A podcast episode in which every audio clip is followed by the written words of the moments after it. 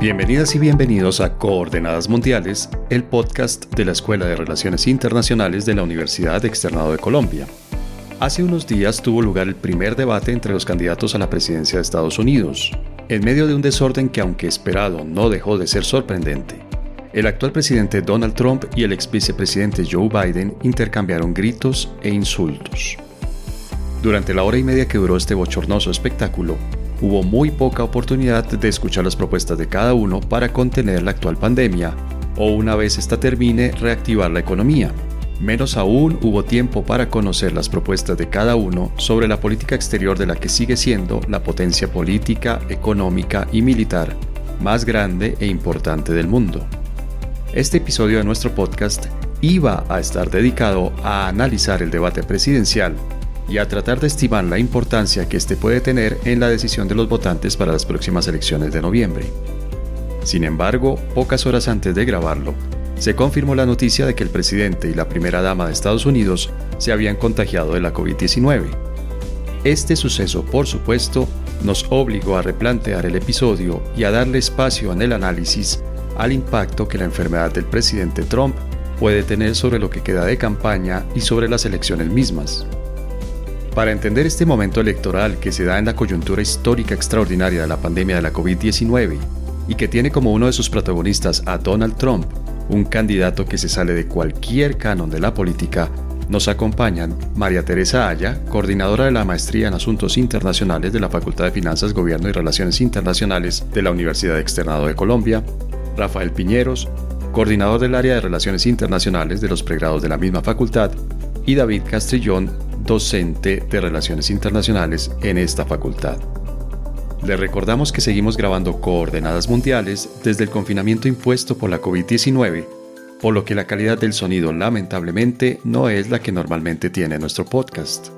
Este y los demás episodios de nuestro podcast están disponibles en el blog Coordenadas Mundiales y en Apple Podcasts, Google Podcasts, Spotify, Deezer y SoundCloud.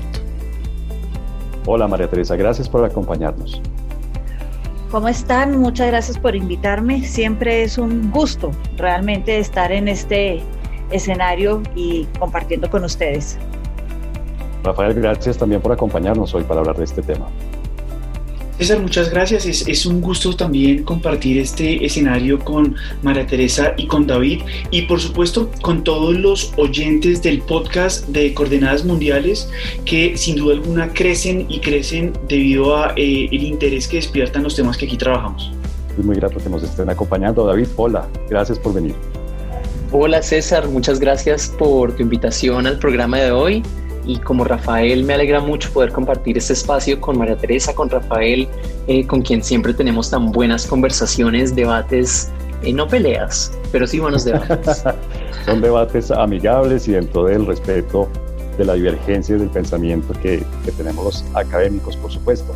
Arranquemos, si les parece, con una pregunta muy básica y es, ¿para qué sirve un debate presidencial? Específicamente en Estados Unidos, ¿para qué sirve el debate entre candidatos a la presidencia?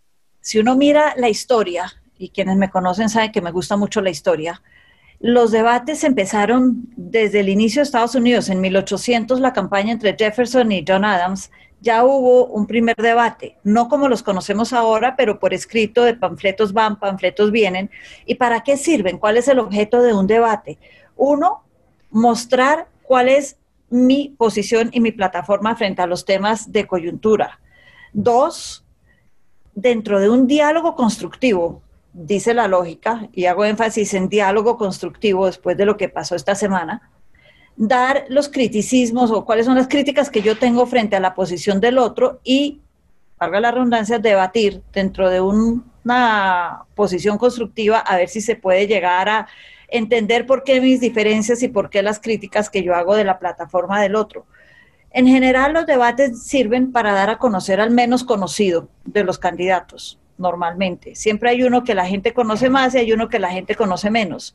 En los últimos años yo creo que han servido para dar a conocer a ese candidato que tiene menos trayectoria en la política. Por ejemplo, hace cuatro años la gente sabía muy bien cuál era la posición política de Hillary, pero no estaba tan segura la posición política de Trump. lo conocían por otras cosas, pero no su posición política. Entonces, sirven para dar a conocer la política del candidato menos conocido, de alguna manera. Hasta allí cumpliría una, una función informativa, pero Rafael, ¿tienen más funciones? ¿Tienen más, eh, más utilidad los debates presidenciales? Yo creo que sí. Desde la década del 60, cuando se transmitió el primer debate entre eh, JFK y Richard Nixon, yo creo que el debate político se convirtió en un hecho que legitima el sistema democrático. ¿Y por qué legitima el sistema democrático? Si nosotros cogemos las cifras del número de personas que vieron el debate del de, eh, día miércoles, nos vamos a dar cuenta eh, perdón, del día martes, nos vamos a dar cuenta de una cosa. Lo vieron 70 millones de telespectadores. Difícilmente en un año un presidente tiene la posibilidad de compartir. Así, no, no nos enfoquemos en lo que se dijeron o no se dijeron ni en la forma en la que lo hicieron, pero es el contacto directo con su líder político. Los medios de comunicación se convirtieron en un elemento que legitima el sistema, ya sea de una manera muy respetuosa, como se hace en el sistema francés, un poco más jocosa, como se llevaron a cabo los debates en el Reino Unido, por ejemplo, eh, a finales del año pasado, o en el circo que presenciamos el día martes. Yo creo que más de seis eh, temporadas de Keeping Up with the Kardashians tienen su efecto. Y el efecto fue que eh, esto fue una, una guerra sin cuartel que parecía más un reality show que un debate político. Otro elemento que yo creo que es interesante mencionar, que, va eh, en el sentido de lo que dice María Teresa, pero en el sentido inverso ahí es, así como le sirve para exponer su punto, también para darse cuenta que no dijeron, que dejaron por fuera. Y ahí yo creo que es un elemento importante. La gente no solo se fija en lo que dice su candidato, sino en lo que no dijo el otro, en la contraparte. Y yo creo que ese es otro elemento que es positivo tener en, en cuenta. Aparte de plantear la estrategia, yo creo que se convierte en el cara a cara, no solo frente a, su base política, sino frente a la oposición. Y el debate yo creo que en, en prospectiva, para quien gana, sí tiene un elemento puntual, porque la oposición luego se lo va a sacar en cara y va a decir, usted dijo en el debate 1, o en el debate 2, o en el debate 3, o en la confrontación pública, esto, esto y esto. Y no ha hecho esto, esto y esto, o lo ha hecho. Digamos que se convierte en un elemento también de, de control. Y yo creo, a pesar de la forma, que siguen siendo importantes para otorgarle legitimidad al sistema político. David, y además de informar, como decía María Teresa, además de ser, digamos, esta oferta pública que hace el candidato y sobre la cual van a juzgar qué tanto cumple o no cumple lo que prometió, ¿para qué más sirve un debate presidencial? Yo creo que sí hay por lo menos una, un rol adicional, ¿no? Y tiene mucho que ver con eh, este momento que nos decía Rafael cuando los debates empiezan a pasar por televisión. ¿no? Cuando ya se empiezan a pasar por televisión, el debate se vuelve mucho más personal. El candidato llega a la, a la sala de los, de los electores estadounidenses y es ahí donde los electores pueden ver al candidato no como quiere ser visto, sino como es. En una situación incómoda, en una situación de alta presión, es ahí donde pueden ver cómo es esa persona. Recordamos que en ese debate entre Nixon y Kennedy, Nixon lo vieron sudando, lo vieron nervioso, lo vieron temblando y por eso no votaron por él, bueno, entre otras razones. Y es que yo diría algo sobre, sobre esto, como, como un tercer elemento. Muchos, nosotros quisiéramos creer que la gente vota de una manera muy cartesiana, muy racional, ¿no? pensando en qué me interesa a mí, quién me da más, pero las elecciones son una dinámica emocional. ¿Quién me anima? ¿A quién odio? ¿No? Y estos debates entonces permiten que los eh, electores estadounidenses vean el carácter de ese potencial presidente y, pues voten a partir de él. Eso no es solo porque, creo yo, nosotros queremos votar por personas que, con quien nos sentimos sintonizadas, ¿no? que nos hacen eco, pero también tal vez porque sabemos que estos líderes, en el caso sobre todo de Estados Unidos, son los que van a negociar ¿no? con Putin, con Xi Jinping, y no queremos a un debilucho, no queremos a un don nadie representando al país. Muchas personas quieren ver ahí en ese eh, lugar del debate a alguien fuerte que digan, ese me representa. María Teresa, eso que dice David le da a uno una sensación casi teatral, ¿no? Casi de, ver una representación y que obviamente cada candidato se transforma en un personaje y yo me identifico o no me identifico y le veo cosas admirables o le veo cosas reprochables. ¿Un debate presidencial termina definiendo el voto de alguien? Yo creo que los debates están pensados en la gente, en los indecisos, en cómo voy a llegarle a los indecisos. En este caso, si yo ya tengo un voto por uno de los dos, no creo que me lo cambie. Por el contrario, me lo puede reafirmar. Pero en este caso de este caos, porque lo que vimos el martes más que un debate es un caos, lejos de un debate normal. En este caos, yo creo que hay gente que sí, después de todo este teatro, para usar eh, las palabras de David y toda esta transformación de los candidatos en qué quieren o cómo quieren mostrarse, hubo personas que salieron, por ejemplo, las personas de familia, el americano de los suburbios, de una familia tradicional, que ve este, este caos, repito la palabra, puede cambiar su voto, sobre todo hay un estudio que se hizo rápidamente, porque han pasado dos días, de eh, las mujeres blancas de los suburbios, de una clase media en Estados Unidos, que dice, este no es el ejemplo que le quiero dar a mis hijos. Si yo soy indecisa, y hubo muchas que votaron por Trump en el año 16, a pesar de ser mujeres y de Hillary, lo veían como más seguro para la clase media. Si yo veo esta, este debacle, voy a decir, este no es el ejemplo que yo quiero para mi familia, para el futuro, y ahí se cree que pudo haber un cambio en la votación de estas personas, que ya de todas maneras hace dos años en el Congreso es probable que hubieran votado demócrata y que ahora es muy probable que voten por Biden. Pero este debate, más allá de convencer a la gente en ese sentido, en el sentido que yo no quiero que este señor, como decía David, me represente frente a Putin con esa actitud o me represente frente a Macron en la próxima reunión de la OTAN o de la OCDE, no quiero que sea ese señor con esa actitud. Ese es más que las cuestiones de fondo, el efecto que pudo haber tenido el debate. Estamos lejos de una época, por ejemplo, cuando el presidente Clinton en algún momento le preguntaron por los debates, dijo, me sirvieron muchísimo, me hicieron un mejor presidente porque me ayudaron a enfocarme en temas en los que no me había enfocado antes para poder contestar las preguntas. Lejos de eso, este es un debate que se definió por la forma y no por el fondo. ¿No podría ser que los debates también transforman al candidato? ¿Lo modifican?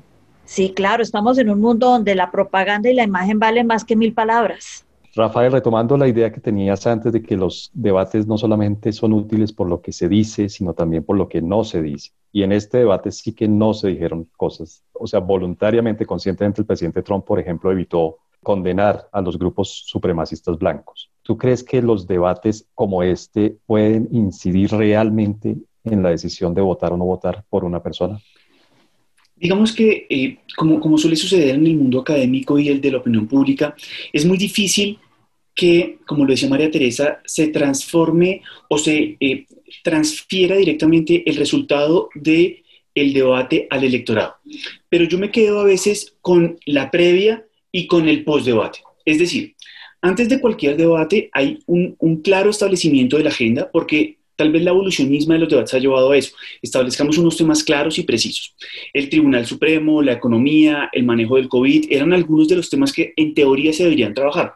Y la gente iba preparada para escuchar las respuestas de sus candidatos, tanto del presidente como de Joe Biden, sobre esos temas en particular. Y creo que el hecho de evitar dar algunas respuestas, como también lo hizo Biden en algunos momentos, eh, o sea, si, si Trump fue directo y dijo, ok, eh, no condenó, Biden también evadió muchas veces las respuestas que tenía y eso juega. Entonces, a eso voy con lo que, con lo que no sirve. Y por eso digo una previa, un momento y un post. ¿Y qué es el post?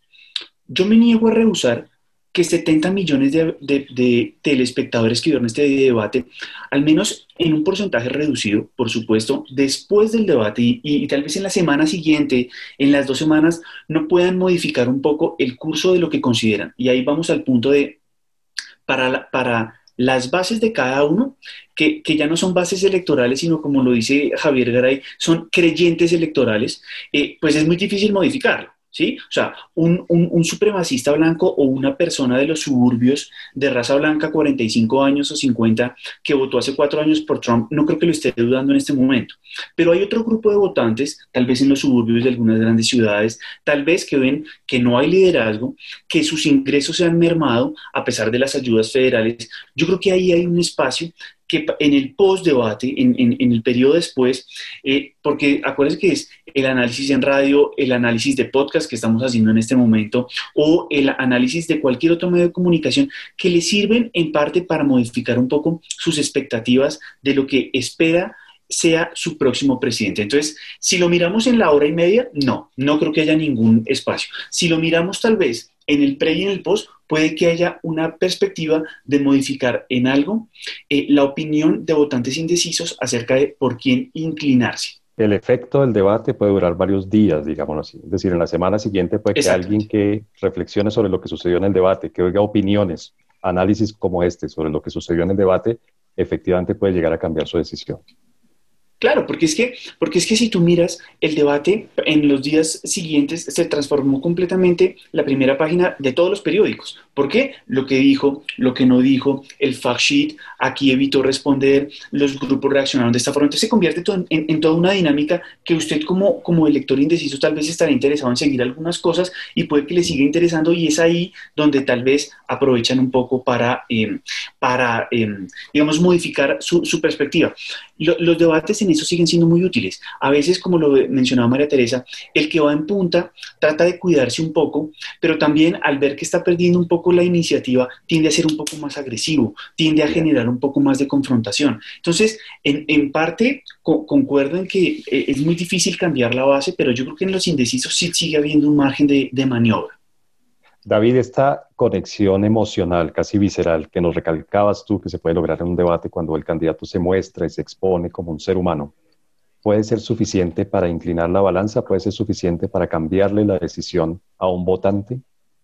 Pues eh, en un, parece que en un debate no, parece que en el debate no, tal vez en la propaganda después del debate, como dice Rafael. Y quiero usar dos ejemplos para esto. Uno es que hay que recordar qué pasó en los debates hace cuatro años. Hubo también un número de debates. ¿Y qué pasó con Trump en esos debates? Los perdió todos. en, el que, en el que tuvo como la mayor favorabilidad, ¿no? Le preguntan después del debate quién ganó. Lo máximo que recibió fue el 32%. En un debate eso fue lo más alto que tuvo e igual ganó las elecciones. Entonces, en este caso también estamos ante una situación similar, ¿no? La gente ve el debate y lo que hace ahí es confirmar sus posturas anteriores. Los que ven a, los que apoyan a Trump ven el debate y dicen Trump es un hombre muy fuerte, muy asertivo, eh, es una persona, es un maverick, ¿no? Es un innovador eh, y él no sigue las reglas y necesitamos a alguien como él. Alguien que ve, que apoya a Biden dice Biden fue respetuoso, Biden eh, igual se le enfrentó al presidente en lo que pudo y no perdió el tiempo eh, enfrentándose a él cuando vio que ya no servía. No convence a nadie. A quien convence es a esa pequeña parte del electorado que está indeciso. Y ese porcentaje es hoy más bajo que nunca. La Universidad Quinnipiac, eh, junto a YouGov, hacen una, una encuesta y encontraron que 94% de los estadounidenses ya sabían por quién votar. Es decir, el número de indecisos es el 6%. Un 6% puede ser suficiente para cambiar el resultado de la elección. Es cierto. Si no es que Biden tuviera ya el apoyo abrumador de gran parte del electorado. Y esos que apoyan a Biden no van a dejar de apoyarlo eh, en este momento, no sobre todo después de los resultados del debate una aclaración aquí. Lo que decían David y Rafael es muy cierto. Los indecisos, eh, esa masa casi religiosa, como la puso Rafael, no va a cambiar de opinión ahorita y la gente ya sabe por quién va a votar y recordemos hace cuatro años lo que David decía es muy cierto. Los debates Hillary en cuanto a puntos temáticos los ganó pero entonces, ¿por qué ganó Trump las elecciones si se sabía que ella estaba mejor preparada o ganó todos estos debates? Una de las razones y análisis posteriores a los debates es que la gente, sí, ella sabía mucho, estaba preparada, pero era lo mismo de siempre, lo que llevaban oyendo año tras año de ella como secretario de Estado, de su familia y su marido como presidente años antes, del Partido Demócrata durante 18 años en la presidencia, no era nada novedoso. Lo que Trump proponía si bien no era temático y ese no, fue, no ha sido nunca su fuerte, era algo novedoso y a veces la gente utiliza los debates para pensar en que más vale bueno por conocer que malo conocido. Pero los debates no solamente definen si voto por A o por B, en algunos casos tal vez definen simplemente si voto o no voto, si vale la pena votar o no, o no votar. Una de nuestras estudiantes, Sofía, nos envía una pregunta y es, Trump dijo en este debate, ya lo había dicho en varias declaraciones, que es muy posible que haya fraude electoral en Estados Unidos en estas elecciones. Entonces, Sofía nos pregunta si el presidente del país está diciendo que es posible que sean unas elecciones fraudulentas eso puede desanimar a la gente y hacer que no salgan a votar? Yo pensaría que no va a cambiar la abstención o la no abstención por cuenta de lo que dice Trump del fraude, pero sí es interesante que lo ha dicho en repetidas ocasiones. Cuando le preguntaron en un momento dado cuál era su afán por, eh, por ejemplo, eh, reemplazar a la magistrada en la Corte Suprema de Justicia, cualquiera pensaría que es por razones de tener una jueza más de valores conservadores de la derecha como él, pero su primera respuesta es, yo quiero que la Corte esté funcionando plenamente cuando sean las elecciones por si acaso tengo que demandar. Es decir, estaba pensando en el fraude de las elecciones y ni hablar de los temas del correo. Pero, por otro lado, como bien lo dijo Biden el día del debate, recordemos que el presidente de Estados Unidos, por razones obvias, tiene que estar en Washington, la capital, el día de las elecciones. Sin embargo, la residencia legal tributaria del presidente Trump es la Florida. Él tiene que votar por correo. Y Biden se lo preguntó, usted está diciendo que si todos los votos por correo son fraudulentos, su voto desde el escritorio de la Casa Blanca es un voto fraudulento y no lo deberíamos tener en cuenta cuando usted vote por usted mismo. Es decir, sí, riesgo de fraude hay, pero es, yo diría, me atrevería a pensar mínimo en Estados Unidos comparado a muchos sitios, y yo creo que eso no va a incidir en la abstención o no, yo creo que va a incidir en que la gente sea más cuidadosa con el voto. Rafael, ¿tú estás de acuerdo? ¿Le, podemos contestar esto a Sofía? ¿No hay un efecto de estas declaraciones del presidente Trump? Hombre, mire, yo creo que en, teoría un presidente normal nunca debería poner en tela de juicio sus eh, instituciones, ni el sistema legislativo, ni el sistema judicial, ni esto que es una, una, cuestión meramente administrativa. El servicio postal de los Estados Unidos para la extensión de ese país es de muy alta calidad. El estadounidense promedio no tiene ningún reparo en, en un cheque sencillo, en, una, en un correo, poner un cheque de mil dólares, de dos mil dólares. He visto que hay gente a la que le llega eh, la ayuda de sus padres a través del correo y son grandes cantidades de dinero y el, y el, y el estadounidense promedio no tiene problema con eso. Ahora bien, cuando el presidente pone en duda el sistema postal y dice que va a haber fraude, sin duda alguna es un elemento que le beneficia. ¿Por qué? Porque entre menos personas voten, tanto hace cuatro años como el día de hoy, reflejan eh, distintos analistas en distintos medios que va a ser positivo para Trump. ¿Por qué? Porque Trump puntúa muy bien en aquellos grupos que principalmente vota la gente, mayores de 40 años, hombres van a votar de manera segura, ya sea o que ya lo han hecho porque se puede votar anticipadamente o lo van a hacer el día de las elecciones tempranito, como dicen los papás. Entonces, cuando tú pones en duda ese, eh, eh, las, las, instituciones, pues sin duda alguna va a haber algunos grupos que se podrán ver afectados y sin duda alguna puede que haya un efecto en algunos estados eh, particularmente sensibles. En términos generales, no creo que vaya a haber ninguna disrupción a eh, el voto por correo o absentí, como se llama en otros estados. No creo que vaya a haber dificultades en ese sentido. ¿Tú concuerdas en esto, David? ¿Tú crees que esta alarma que está encendiendo el presidente Trump sobre la posibilidad de que haya fraude va a animar o a desanimar o simplemente no va a tener ningún efecto sobre la gente? Bueno, yo me voy a ir por el otro lado y yo voy a decir que, que sí es posible que las declaraciones del presidente ahuyenten a algunas personas de votar. Y creo que hay por lo menos tres razones para esto. Número uno, muchas personas habrán visto este debate y habrán llegado a la conclusión, la política en Estados Unidos no funciona, votar no funciona, ¿no? Hace cuatro años votamos por Hillary, no funcionó, ¿para qué voy a votar otra vez? Hay esa posibilidad de que la gente se sienta desencantada y alienada, que sienta una alienación frente al sistema político de Estados Unidos. Eso por una parte. Por otra, el, el asunto del miedo al fraude creo que puede calar entre algunos. Y sobre todo porque hay que recordar, en Estados Unidos el sistema de votos no es uno, hay uno por distrito, ¿no? Y entonces no se puede, la verdad es que no puede haber confianza que cada uno funcione, ¿no? Perfectamente pueden haber errores, ¿no? O pueden haber problemas que lleven a que el voto de uno de lado a lado no funcione. Hacían una encuesta eh, hace unos dos o tres días en la que le preguntaban a la gente, ¿usted estaría dispuesto a usar la violencia para defender su postura política entre demócratas y republicanos?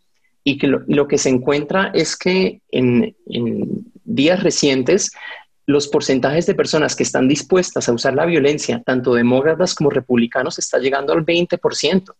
Y entonces en ese sentido no me sorprendería que una persona diga, yo soy un patriota, yo voy a no contar este voto. O yo soy un patriota, yo voy a aprovechar esto para sacar a Trump o meter a Biden en la casa, o bueno, o dejar a Trump en la Casa Blanca. Desde una perspectiva democrática es realmente horrible, porque se supone que la democracia precisamente funciona para evitar este tipo de, extremos. Pero es precisamente el ejemplo que nos dejó este debate, que la violencia así sea esa violencia verbal que vimos el martes, puede ser una opción y eso es lo que eh, desafortunadamente quedó el debate. Sí, y hay un puntico final que, que, quisiera hacer y es que Trump en ese día dejó implícita la oportunidad de la violencia.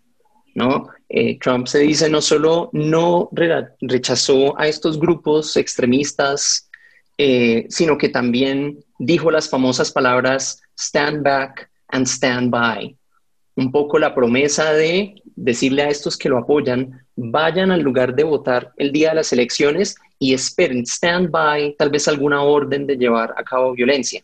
Ahora, yo no creo que el presidente vaya a hacer eso, pero la supresión del voto es un problema real en Estados Unidos y creo que habrá una que otra persona que temerá ir a votar ese día, sobre todo si vive en estos estados donde más está competido el voto pueden haber personas de distritos muy republicanos que son demócratas que temen ir a votar ese día.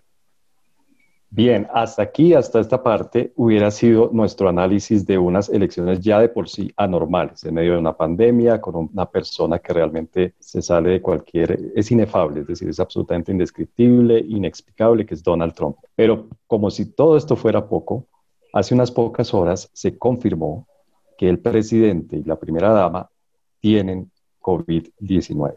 Esto, por supuesto, es un ingrediente más que llega a enredar un escenario que de por sí estaba bastante enredado. Entonces, les propongo que hablemos precisamente si este, si este elemento nuevo gira, cambia totalmente el curso de las elecciones o simplemente es llover sobre mojado, es decir, es, es un elemento extraño, pero en un conjunto de elementos muy extraños que conforman estas elecciones. Por ejemplo, María Teresa, ¿cómo va a desarrollarse la campaña ahora con el presidente en eh, cuarentena por la COVID-19?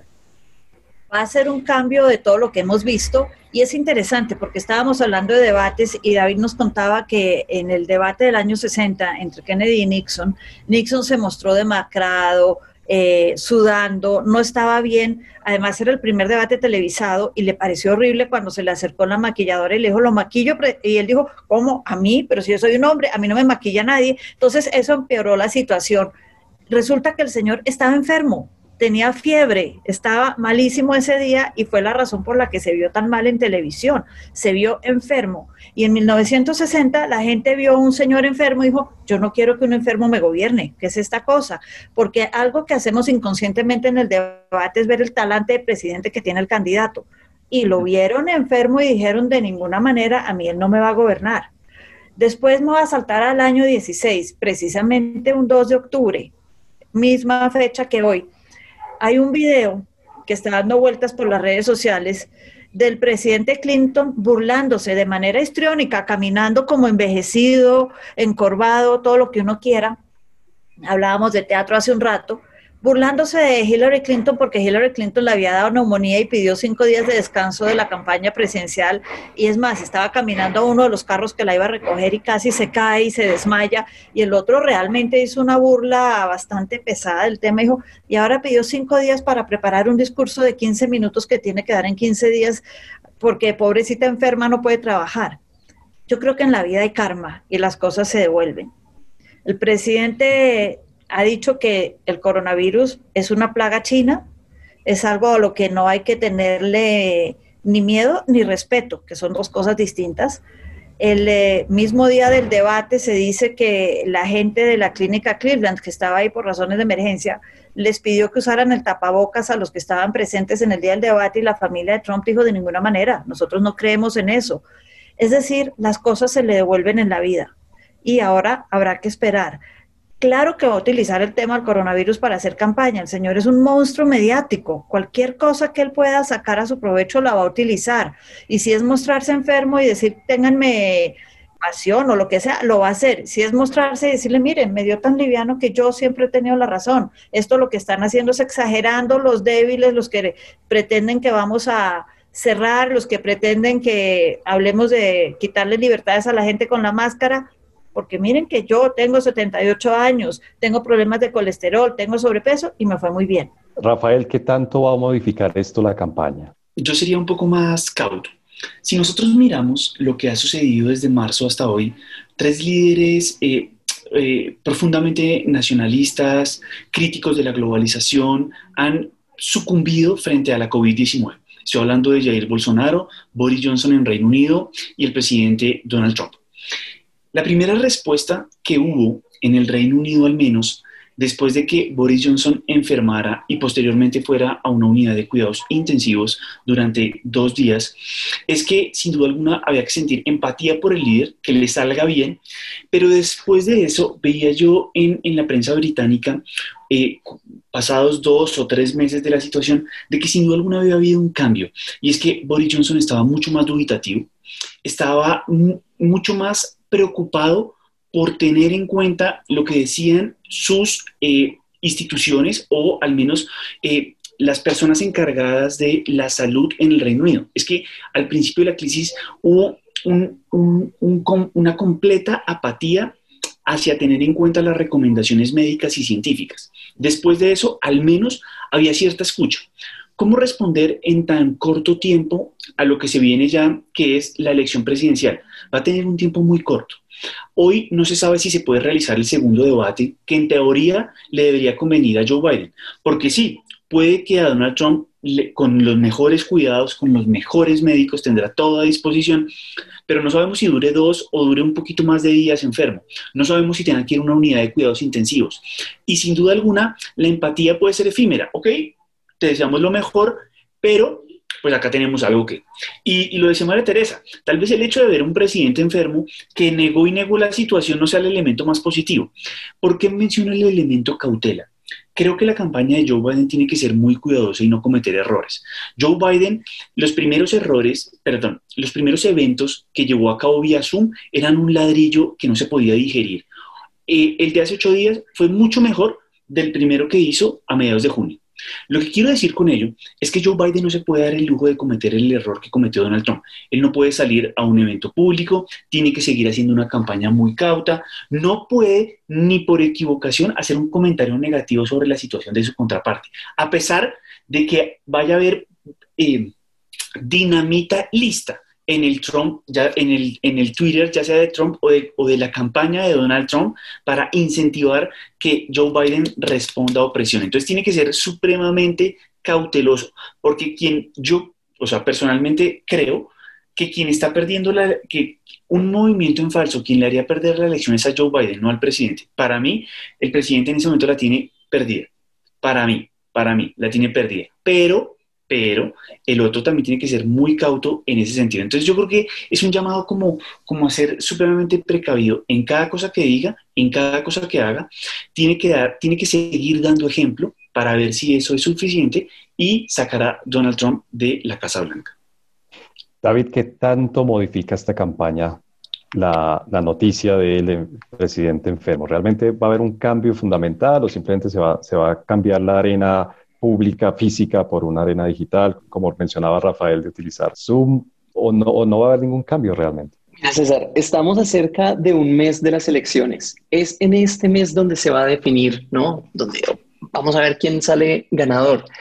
Pero cada campaña tiene estrategias diferentes y el hecho de que Trump tenga, tiene estrategias diferentes y el hecho que Trump tenga hoy coronavirus le juega muy en contra a él. ¿Por qué? Porque Biden en este, momento, en este momento lleva la delantera. Como dice Rafael, en este momento Biden tiene como, con qué ganar. Tiene una ventaja de cerca del 7% al nivel nacional y de más del 3% en los estados que van a decidir estas elecciones. Es decir, lo que la campaña Biden tiene que hacer es no cometer errores, no hacer mucho.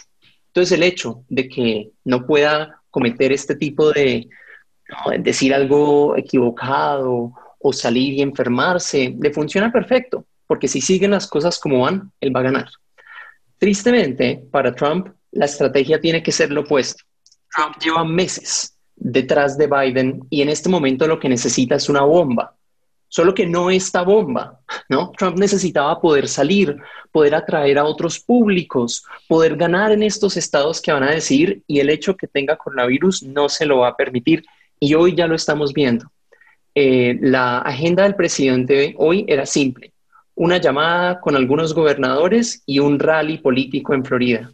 Hoy, cuando sus síntomas están muy leves, tuvo que cancelar el rally en Florida, que es un estado que tiene que ganar, y eh, le pidió al vicepresidente Pence que tomara la llamada con los gobernadores. Es decir, el presidente ni siquiera puede tomar una llamada. Entonces, en este mes donde Trump tenía que hacer algo, no va a poder hacer nada. Y eso le va a costar, pues, le va a costar la elección. Además de ese costo humano del riesgo que corre su vida, también está poniendo ya en riesgo, ya está definiendo que perdió estas elecciones.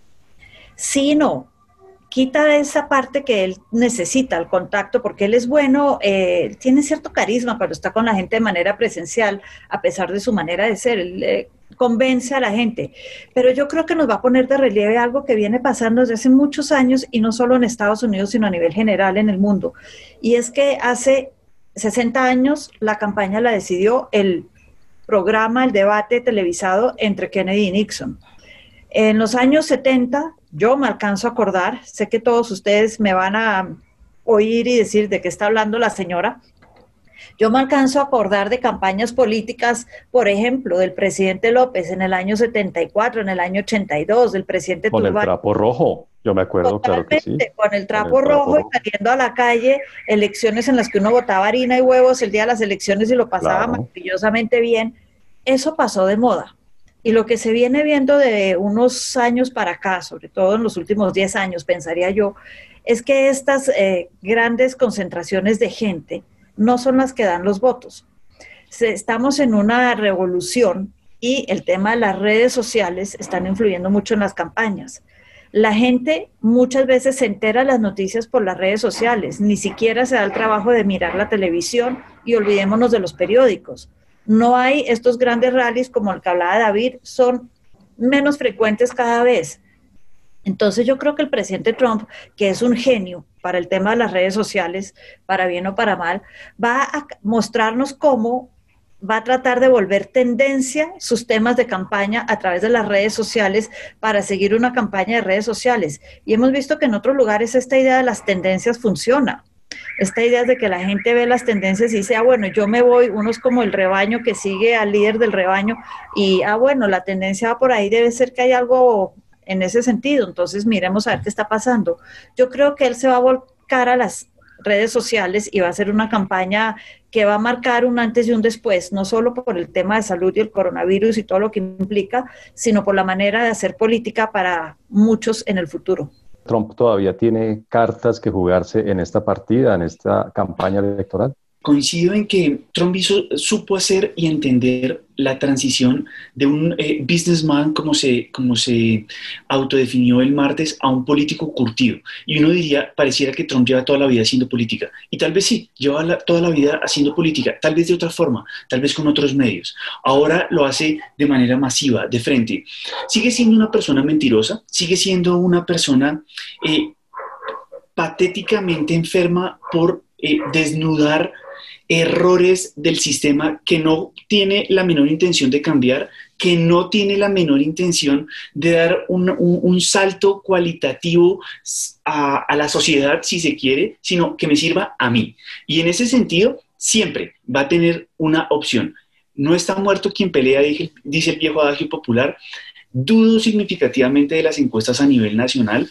Creo que hay que concentrarse en los 10 o 12 estados claves históricos en los Estados Unidos y allí, pues hombre, que la suerte decida y las acciones de, como lo decía David hace poco, de las últimas dos campañas, de, perdón, de las últimas dos semanas, e, ese, ese, ese contacto al final o previo al día de la elección puede ser clave, a pesar de que masivamente ya se viene votando en muchos estados. Pero, como siempre va a suceder, el día de las elecciones va a haber imágenes de largas filas a las afueras de Atlanta, a las afueras de Miami, va a haber congestión en Milwaukee, va a haber congestión en muchos lugares, va a haber un caos porque eso es lo que ese presidente actual necesita. Pero creo que todavía puede pelear. David, ¿qué podría pasar? Hace unos minutos nos dijiste que, que Trump tenía perdida esta elección, pero ¿tú crees que hay alguna posibilidad mínima de que él le pueda dar la vuelta a esta situación y ganar las elecciones? ¿O definitivamente no? Pues como, como María Teresa, yo estoy de acuerdo. Todos nos hemos reinventado un poco en el coronavirus. ¿Por qué no el presidente cuando le da?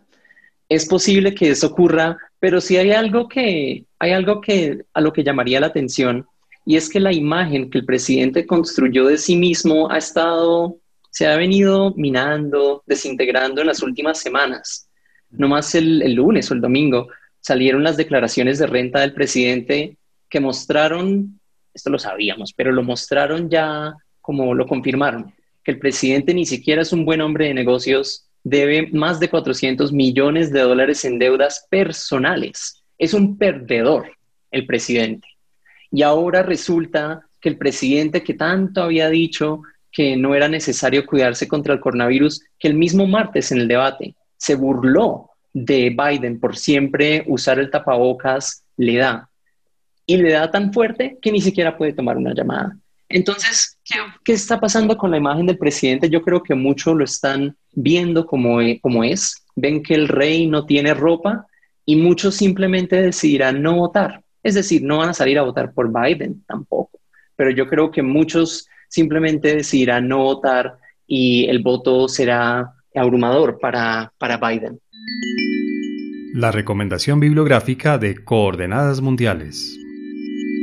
La gente que quiera entender más la mecánica electoral, sobre todo para la elección de presidente que en Estados Unidos es diferente a la de los demás países, que quiera entender cómo funcionan los partidos, que quiera entender cómo funciona todo el proceso electoral presidencial en Estados Unidos, ¿qué le podemos recomendar? ¿A dónde puede acudir por información de buena calidad, María Teresa?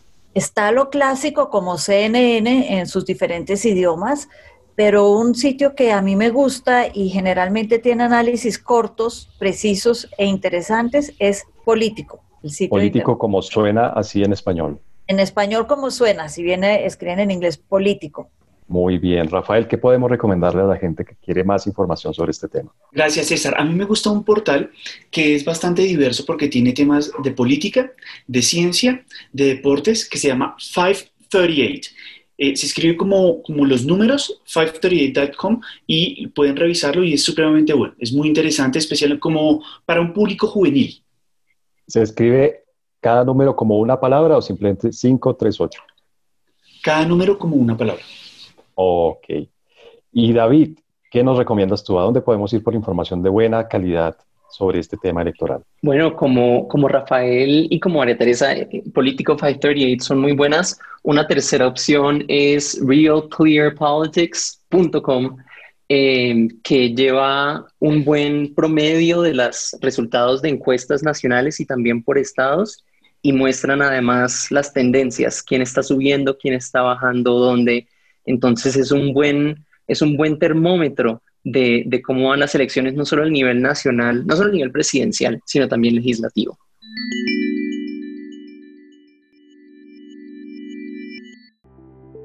Pues obviamente hay mucho más que decir de este tema, unas elecciones atípicas con un candidato atípico en un momento supremamente atípico de la historia y hay factores que no tenemos tiempo hoy de discutir, pero les agradezco y ojalá nos acompañen muy pronto para analizar ya los resultados de esta campaña electoral y de estas elecciones.